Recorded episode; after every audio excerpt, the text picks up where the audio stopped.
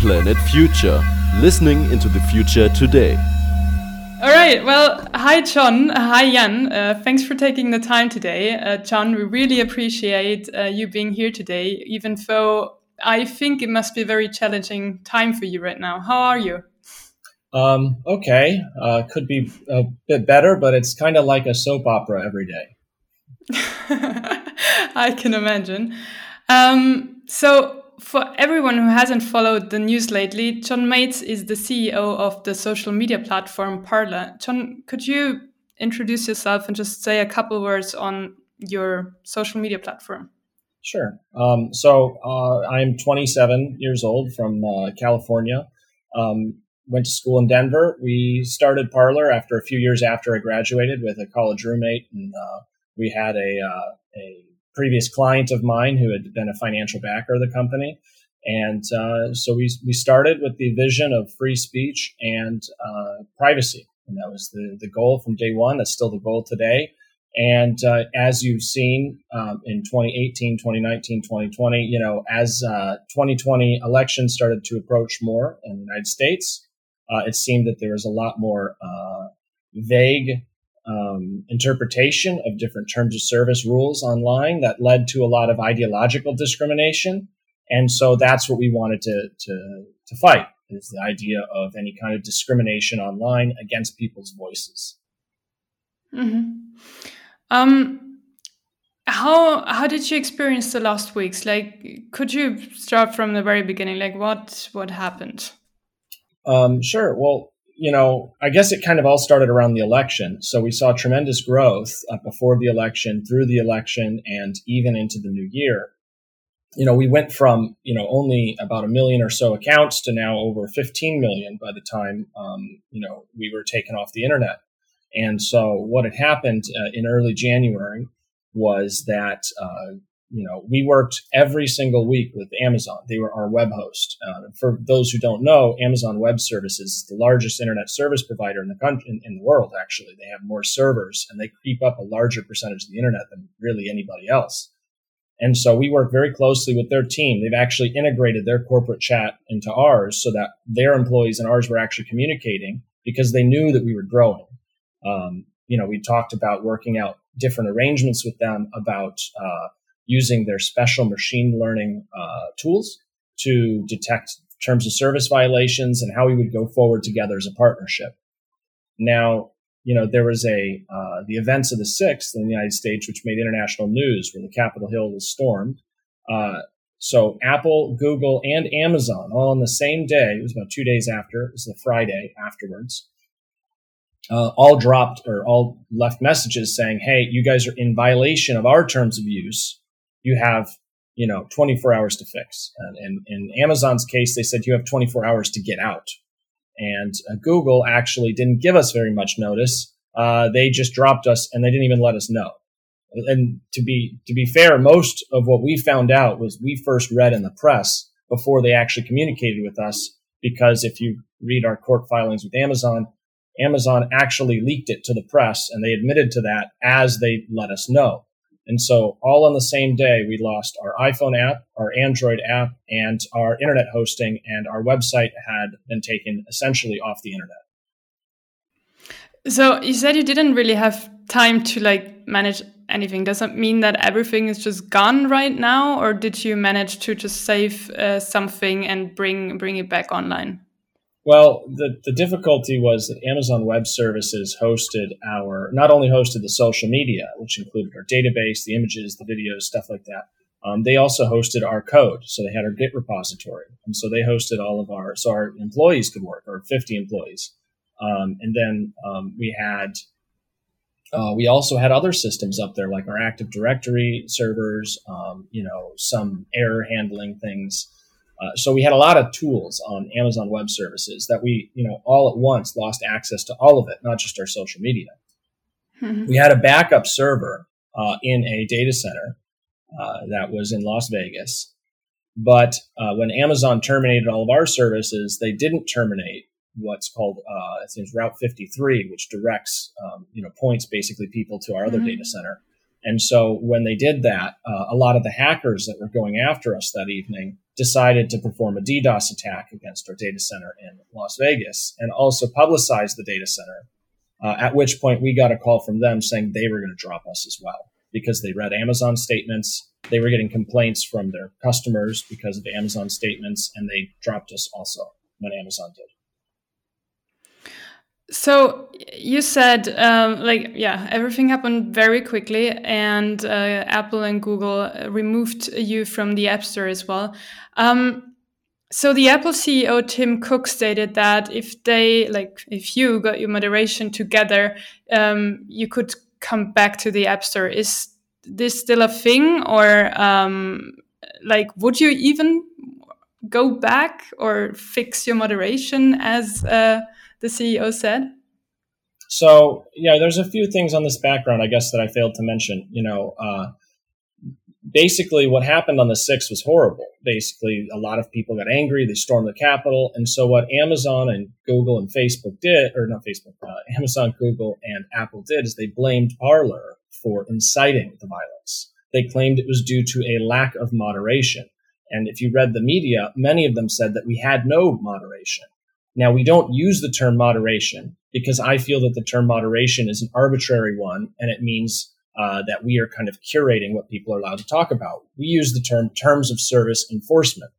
And so uh, we had about 600 people uh, compensated. So they were paid. Uh, some of them volunteers, but most of them, you know, were compensated uh, for actually performing what we call a jury service. And this jury service is where when someone reports content, they will react to the reported content and they will make a vote as a jury and the decision will then choose the outcome of that content. And so if you the United States Constitution says everybody has a right to a trial by a jury of your peers, and that same thing applied on our platform is everybody has a right to a trial by jury of your peer.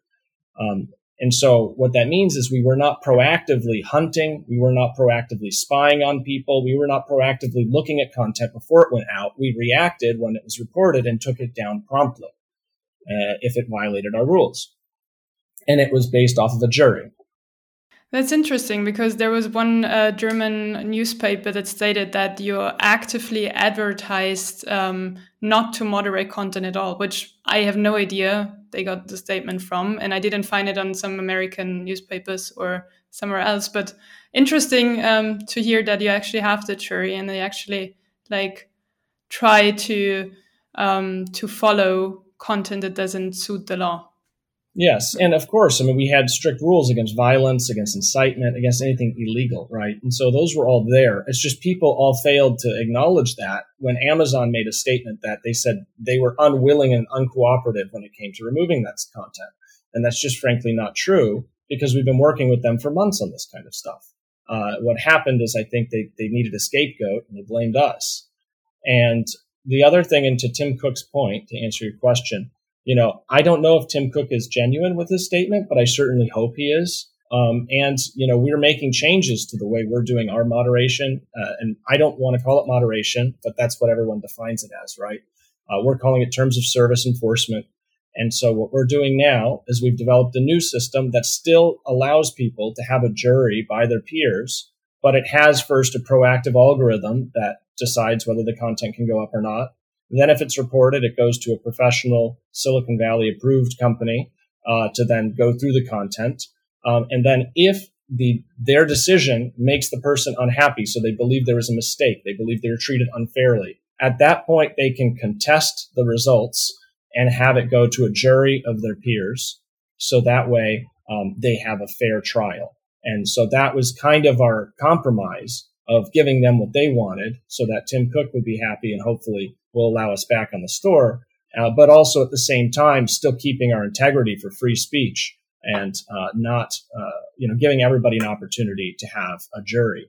So you just mentioned the word scapegoat and uh, which is quite clear. I mean, it's uh, literally means you, you feel like you were being blamed for for the 6th January riots. Uh, to what extent is there reality to that story that Parler had anything to do with these with these riots? I mean, do you do you, can you can you debunk it? Do you have do you feel like you have some part of uh, responsibility in this? Uh, is there is there any any data on this? Well, I think I think I ha- I mean I do have some data, so I think everyone should decide for themselves.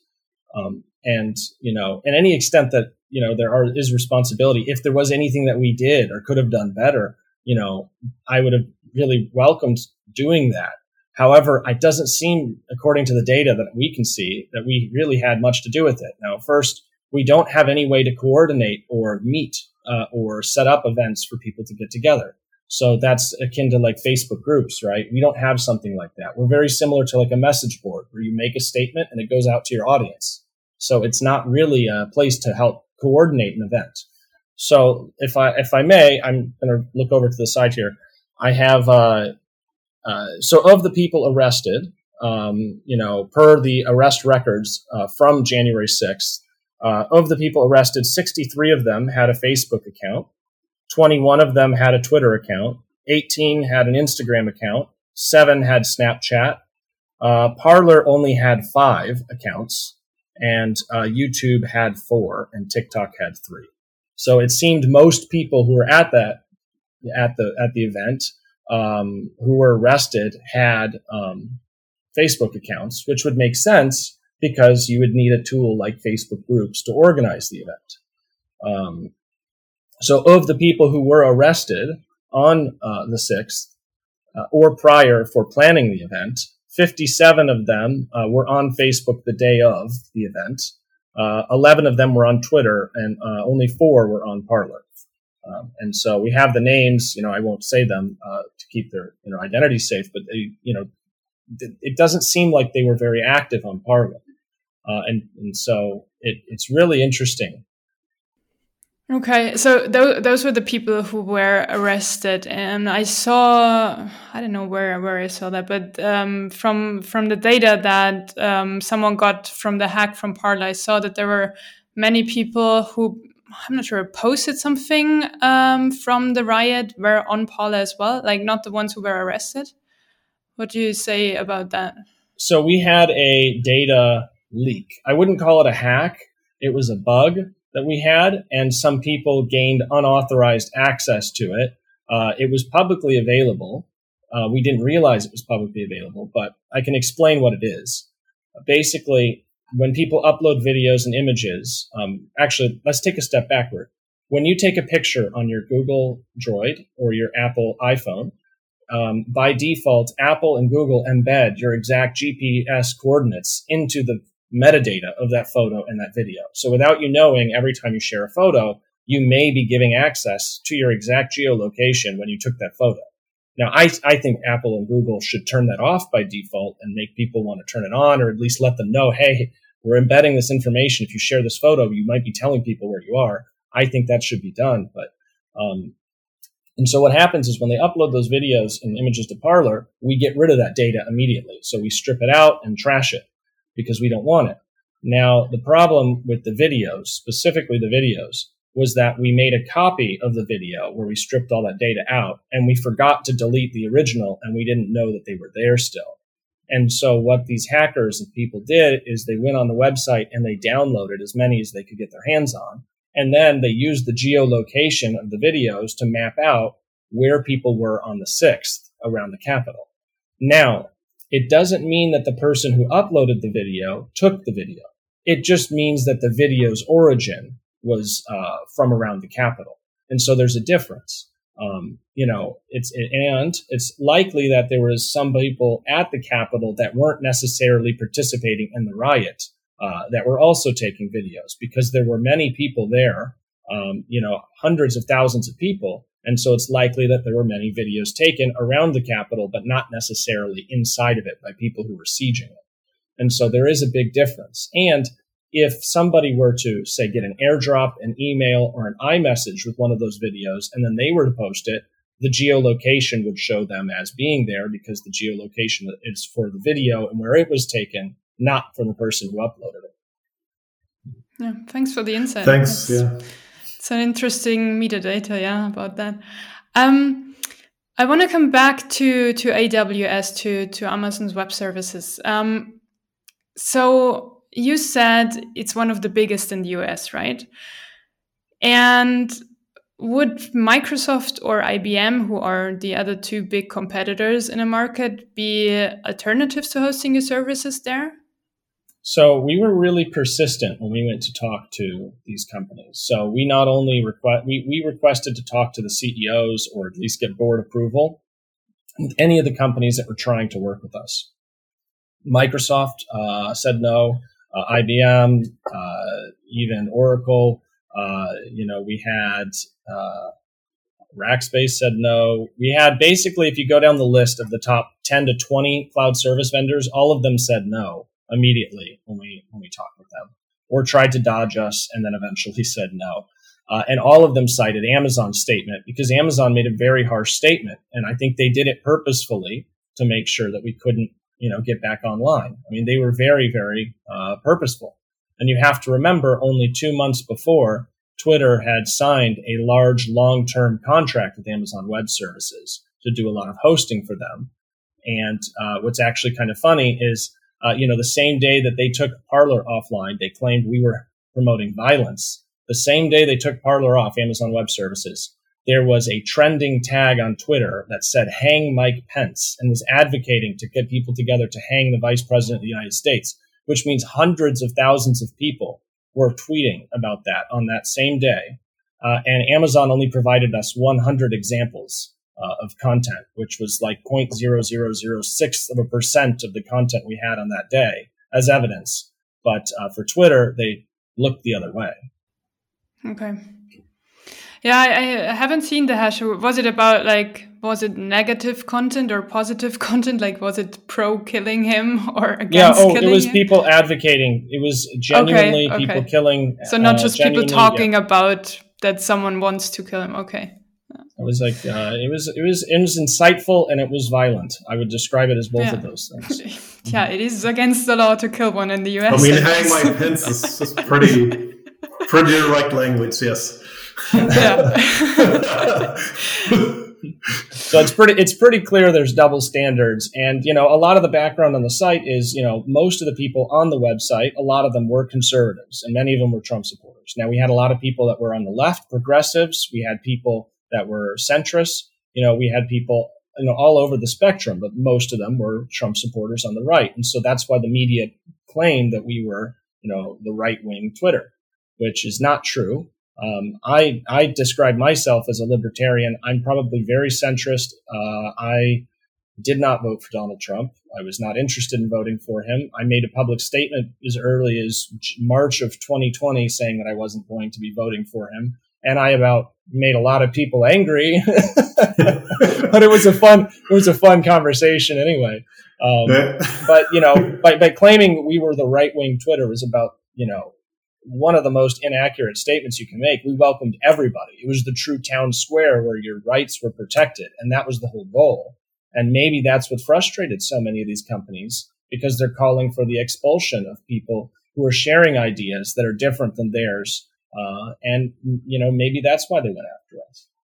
Yeah, yeah, and I'm even. I mean, even though like even if the majority is a Trump supporter, he was the president for four years. I mean, I I don't disagree. I don't I don't agree with Trump, and I wouldn't vote him neither. But um, he was a voted president. You can't say like it's an opinion that you can have. Um, back to to the server provider. So you didn't really have an alternative and building a server on your own by scratch is not an option or going to a smaller server? Well, uh, you know, we had to get at least 4,500, 4,500 uh, CPU cores, physical CPU cores, not virtual, uh, which means somewhere between four or 500 servers to run our, our system. And we were scaling faster and we had, you know, 15 to 20 million accounts on the day that we were taken off the internet. You know, that's in a massive infrastructure. And so there's very few data centers in the United States that a uh, you know have all the compliance needs for us, that also have the bandwidth needs, and uh, also have the servers and the space for the servers that we need. And the servers alone cost upwards of six plus million dollars. And so we have to come up with all in the same day. We've got to find a data center that'll host us.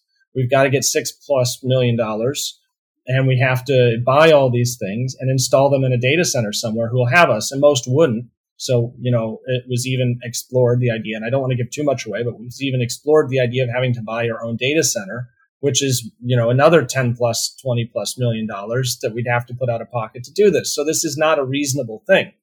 And to put it in perspective, we're a software development company. We host a software as a service for many people.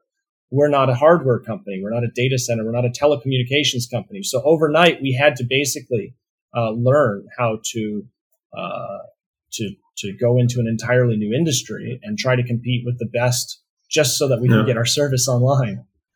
Yeah. Oh gosh, sounds like a tough time. yeah. Well, it's it's well nigh impossible, really. I mean, it's like that type of infrastructure. You just you can't do it in a week. You can't do it in a month. I mean, it's you know, it's very little way for you to move. So, yeah. And, and, and many of the services, and I'm sure you'll see the press immediately as soon as we got our static website up, which it's just a single page. People can go on and say, hey, okay, Parler's got a website. It now doesn't go into a dark hole took us forever to do because we had to get an anonymous location. We had to route our traffic through a bunch of different stuff so that people wouldn't go to the data center and hurt people who were trying to host us. Because, you know, our lawyer, for example, the one day he made the filing to uh, to Amazon to try to get us back online, he got a thousand death threats that day. Uh, and so we don't want people at our data center exposed because we don't want them attacked. Uh, and so we had to route it through a service called DDoS Guard, which is a which has Russian owners. It's not, it's, I think it is pretty much a Russian company, but it has Russian owners. And, um, you know, all that is is basically like a coffee filter for internet traffic. That's not where we're hosted. That's not where we are, but it routes the traffic through their stuff so that hackers can't get to us. And that was really the idea. And they were the only ones willing to work with us. None of the American companies would. And, you know, so we were left with Russia or China. It was kind of crazy. So, uh, how, how do you feel about that? I mean, that is probably the the future for you, right? Like, if you can't host it anywhere in the US, you got to go to China or Russia, who are kind of not really um, democracies in that sense, and uh, kind of the the antidote to the American democracy. Like, how do you feel about about that? Well, for me, it's just really a shame that you know a country that was founded with this idea of free speech can't even house it on the internet anymore. And you have to go to countries which, you know, if you look at the press here, are demonized for not having free speech or demonized for being evil. But they are the only ones that are willing to host us and, and or not even host us because we're not hosted with either one of those two countries, but even just services.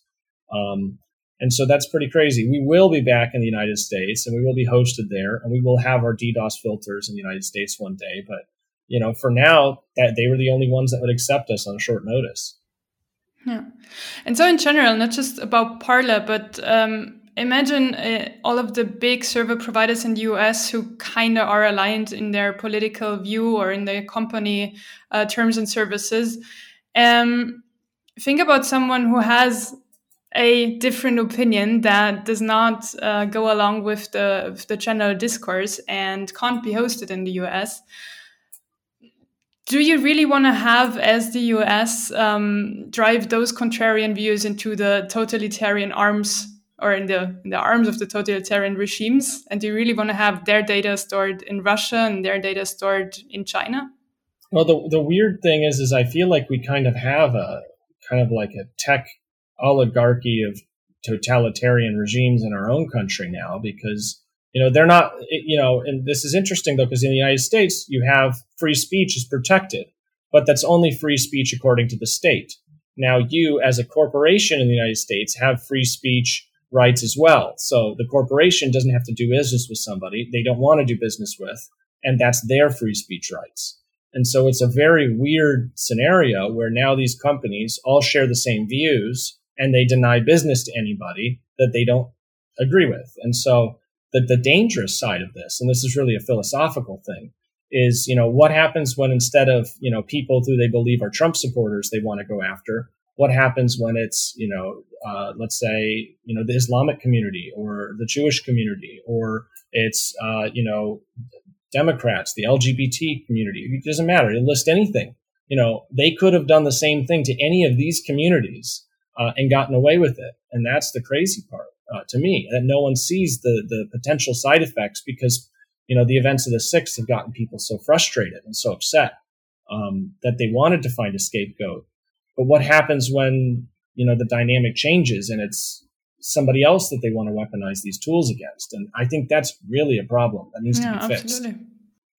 You mentioned you're a, you're a libertarian, so if like on, on the one hand, yes, I mean it, it is it is worrisome if you know people with contrarian views, whatever the contrarianism might might be, you know, it gets shut off by the large internet companies and you know driven into the arms of you know Putin or uh, the, the Chinese rulers. Let's explore the other scenario, sort of more into the future. Uh, would it be a way to to change legislation? You know, to to kind of tell web hosting services that they have to be impartial. Is, is that even possible? And how would that wash in the US? I mean, in Germany, it's kind of standard, but America is very mm-hmm. different.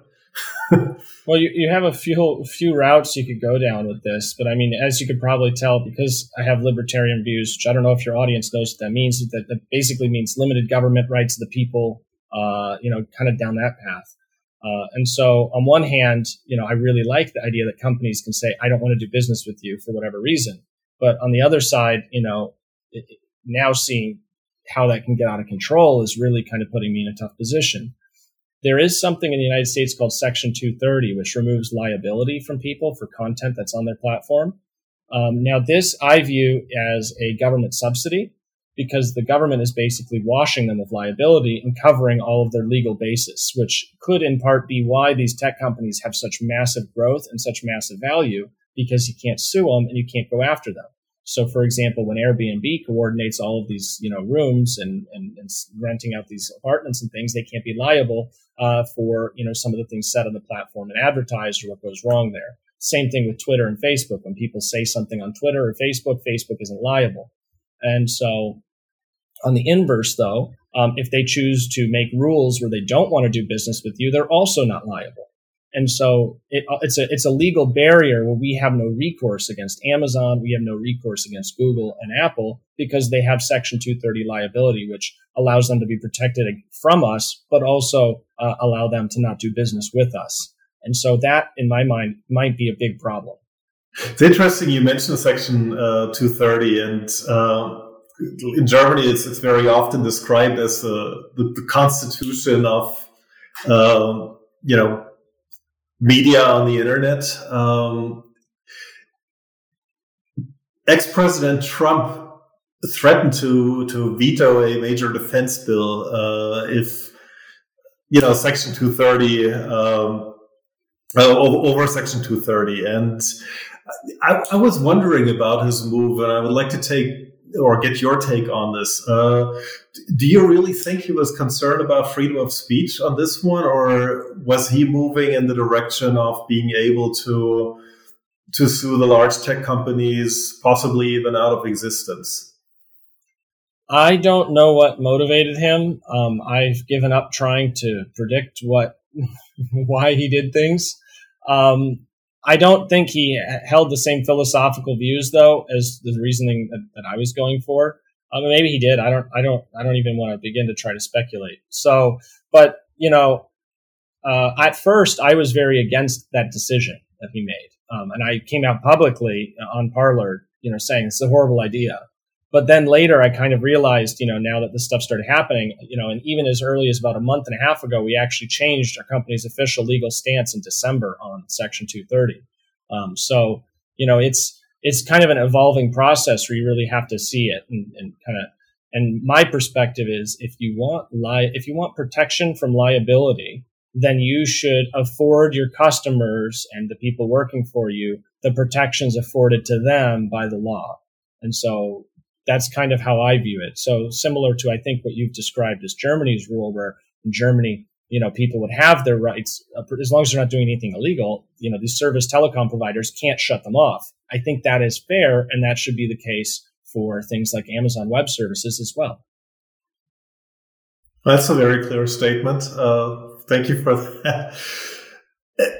Actually, since since we're on the topic, I, just there's many things.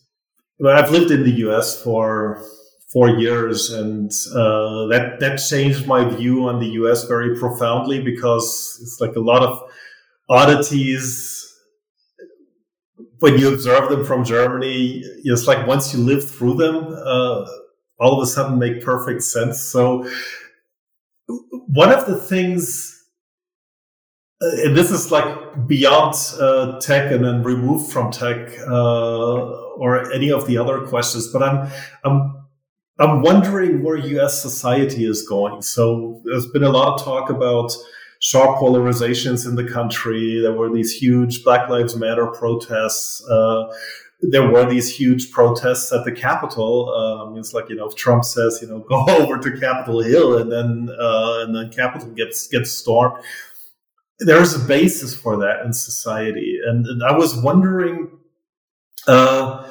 if you could comment on that a little bit. Also, the Republican Party has changed over the years. Uh, you know, Trump, you know, being, you know, kind of at the zenith right now of, of where the Republican Party has gone. So, so what's going on in the U.S.? What fuels these tensions, and, and what will the U.S. look like 10 or 20 years from now if, if this situation isn't checked? Well, I don't know exactly what fuels it, um, but it is getting worse. I mean, there is hyperpolarization. Um, I can, I can, I guess, kind of guess as to what is fueling it.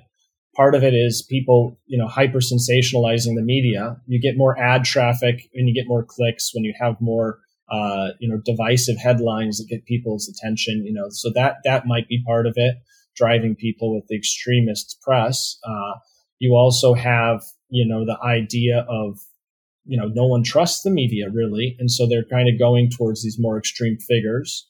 Um, you have leadership who's not setting good examples on both sides, in my opinion, who's making people a little bit more tense. You have people on the left, for example, like, uh, uh like AOC, she's a congresswoman, cheering that they got Parler taken offline. You know, she's cheering the elimination of free speech, uh, which is crazy on one hand. You have other politicians, you know, cheering that we need to eliminate Trump supporters from the workplace. We need to get them out of, you know, and so on one side you have this going on, and then on the other side, you know, you saw what the history of Trump was doing in the United States with his bombastic statements and, you know, this kind of activity just makes both sides more extreme which creates more polarization.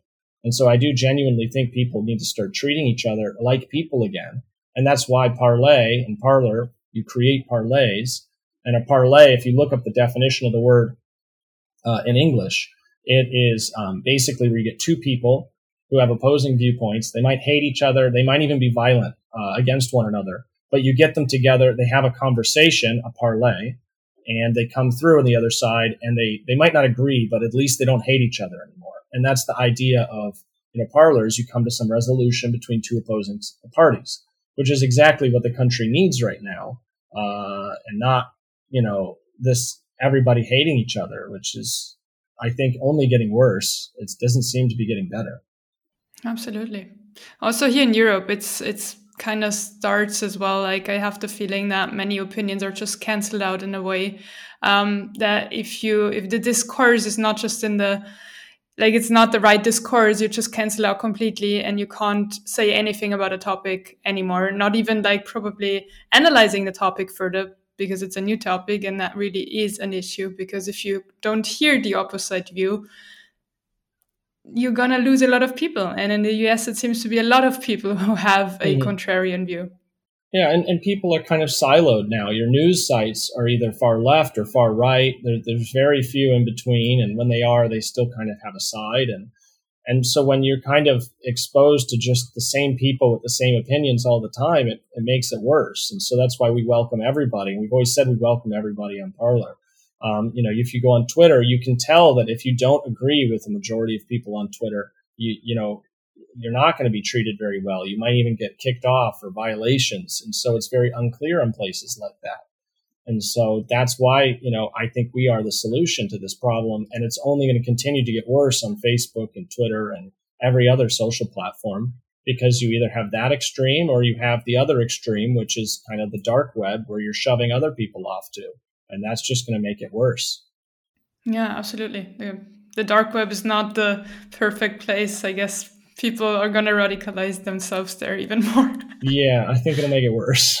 They're not going to yeah. change their opinions because you tell them they can't say something. They're just going to yeah, fester. No, and people are just not going to disappear like that. like, uh, so all right, so we, we explore different options now. So uh, you know, each option looks kind of nasty. So either it was interesting you, you used the term Silicon Valley approved earlier on when you discussed uh, you know Tim Cook's uh, demands, and then that already speaks of the tremendous power that actually political power that, that tech companies have amassed uh, over the last uh, 20 years. So, so that doesn't look too comfortable. That we looked at the op- option of the state intervening, and you know, I can see how troubled you were, but you did say that uh, you know uh, there there needs to be a regulation that goes in that direction.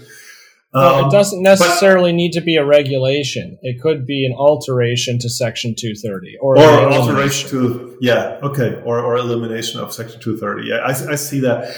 So if both things do not work out, or well, let, let me put it that way: if that doesn't work out fast enough, is there perhaps another alternative? I want to discuss now tech a little bit into the future uh, because I mean, here we see infr- infringements on, on on the freedom of expression by the tech companies. Uh, there have been other infringements, like the the case of Fortnite being removed uh, from from the Apple and Google Play stores because I guess Tim Sweeney.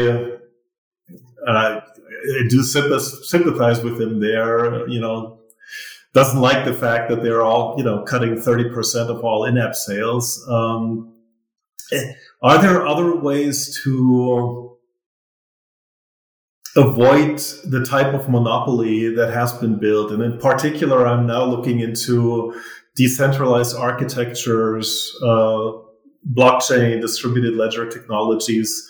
Um, how do you feel about that? Uh, is that something you want to explore more in the future? Well, there, there's from a social media perspective, you can't really have a decentralized social media right now. I mean, maybe one day people can figure it out, but you know, Signal is being touted as this decentralized private, you know, messenger, but you know, you can't you can't send push notifications to people's phones without a central server. Your phone can't talk to my phone without somebody routing the traffic. So in a way, it's not really centralized, decentralized. It's just kind of a cool you know, new approach by making sure they're end to end encrypted and the phones end up talking to each other in a certain way. But it's, it's, you still have a server and a still a centralized database and a still centralized service that's, that's managing it. And for social media like Parler, you know, it's so big and you have so many things that need to be processed, so much data that needs to go into this. And just saying, give me my feed, right? You need to you know, basically get a list of what your your feed looks like. You need to compile all the posts and the comments and the people's profiles and the profile pictures and all this stuff. And you need to send it back over. It's it would be, uh, you know, I don't think that it would be possible. You know, we had more transactions per second than than, than Bitcoin, and, and that ledger does. You know, and by a lot. So it's very difficult to have any kind of blockchain do this. Maybe one day and maybe one day we can design a social media that's different than the ones that we kind of envision right now. And so the way we kind of envision social media is working, uh, if we change our requirements slightly, maybe one day it will be possible to do a blockchain style social media. Yeah. Do, do you see anybody in the US working uh, on this? I'm sure some people are, but I am pretty convinced that it would be too difficult to do at the moment. You know, it's something worth looking into. But I think really the thing that you need to do to start is even if you could build a decentralized social media, Apple will still be able to ban you and there's nothing you can do. You know, 70% of our traffic came from Apple and Google and they both banned us on the same day. When one bans you, the other one does. Uh, just like you said, Fortnite has an issue with them taking 30% of your proceeds. It's a 30% tax. Um, you know, they can do the same thing with your app. So really it needs to start even, you know, earlier. We need to first have, um, uh, a decentralized phone, if you will. And I like the idea of a Linux phone so we need a concept, some shit, something like that, and something where ideally you could have physical switches to turn on and off your Wi-Fi or Bluetooth, and then you have software on top that the community owns, not any one company. And I think that's really the way going forward. Community owned software. Well, uh, are, are there already examples out there for that? Sure, open source projects. They're everywhere on the internet. Well, okay. All right. Well, that's true. Sorry about that. Yeah, that was like the. yeah. Well, I, I, guess I mean it's like for, for my. I think it's important to to to explore this further, but I, I really do want to thank you, uh, John, for for giving us this interview. Uh, Absolutely, very interesting insights. Um, do you have anything to say for a German audience? Probably you you surprised us quite much in the beginning before we pushed the recording button. um, sure, uh, danke und hoffentlich, wenn wir wieder auf dem Internet sind, uh, uh, kommen Sie auf Parler. Great. Yeah, I'm looking forward to that actually. I I mean, I couldn't try it obviously because when we heard about it in Germany, at least when I heard about it in Germany, it was already offline. But uh, looking forward to to testing it. And exchanging interesting debates hopefully. well, thank yeah. you guys. It was a pleasure. Yeah, yeah thank, thank you, you, very John. much for being here. And, yeah. and all the best uh, really you know just to the haters out there it's like you know stop harassing john stop well, harassing his wife stop harassing the people at yeah. parler yeah and if you don't like us and you don't you know at least know why first you know don't listen to just one or two media outlets you know ask questions look at the interviews do research you can you can listen to what i've said our coo or cpo anybody has said in our public statements, on our interviews. Get to know us because if you see that, you'll realize that a lot of this press is, is not true or is just hyper sensationalized because, like I said earlier, it gets some clicks and revenue. And uh, it's not, you know, people should do their own firsthand research and make their own judgments accordingly. Yeah, right. kind of. It's an emotional topic. Leave the emotions aside and try, yeah, to look into the topic. Yeah, thanks again very much. It was nice yeah, talking to you. Thanks for friendly. Take care. Bye. Bye.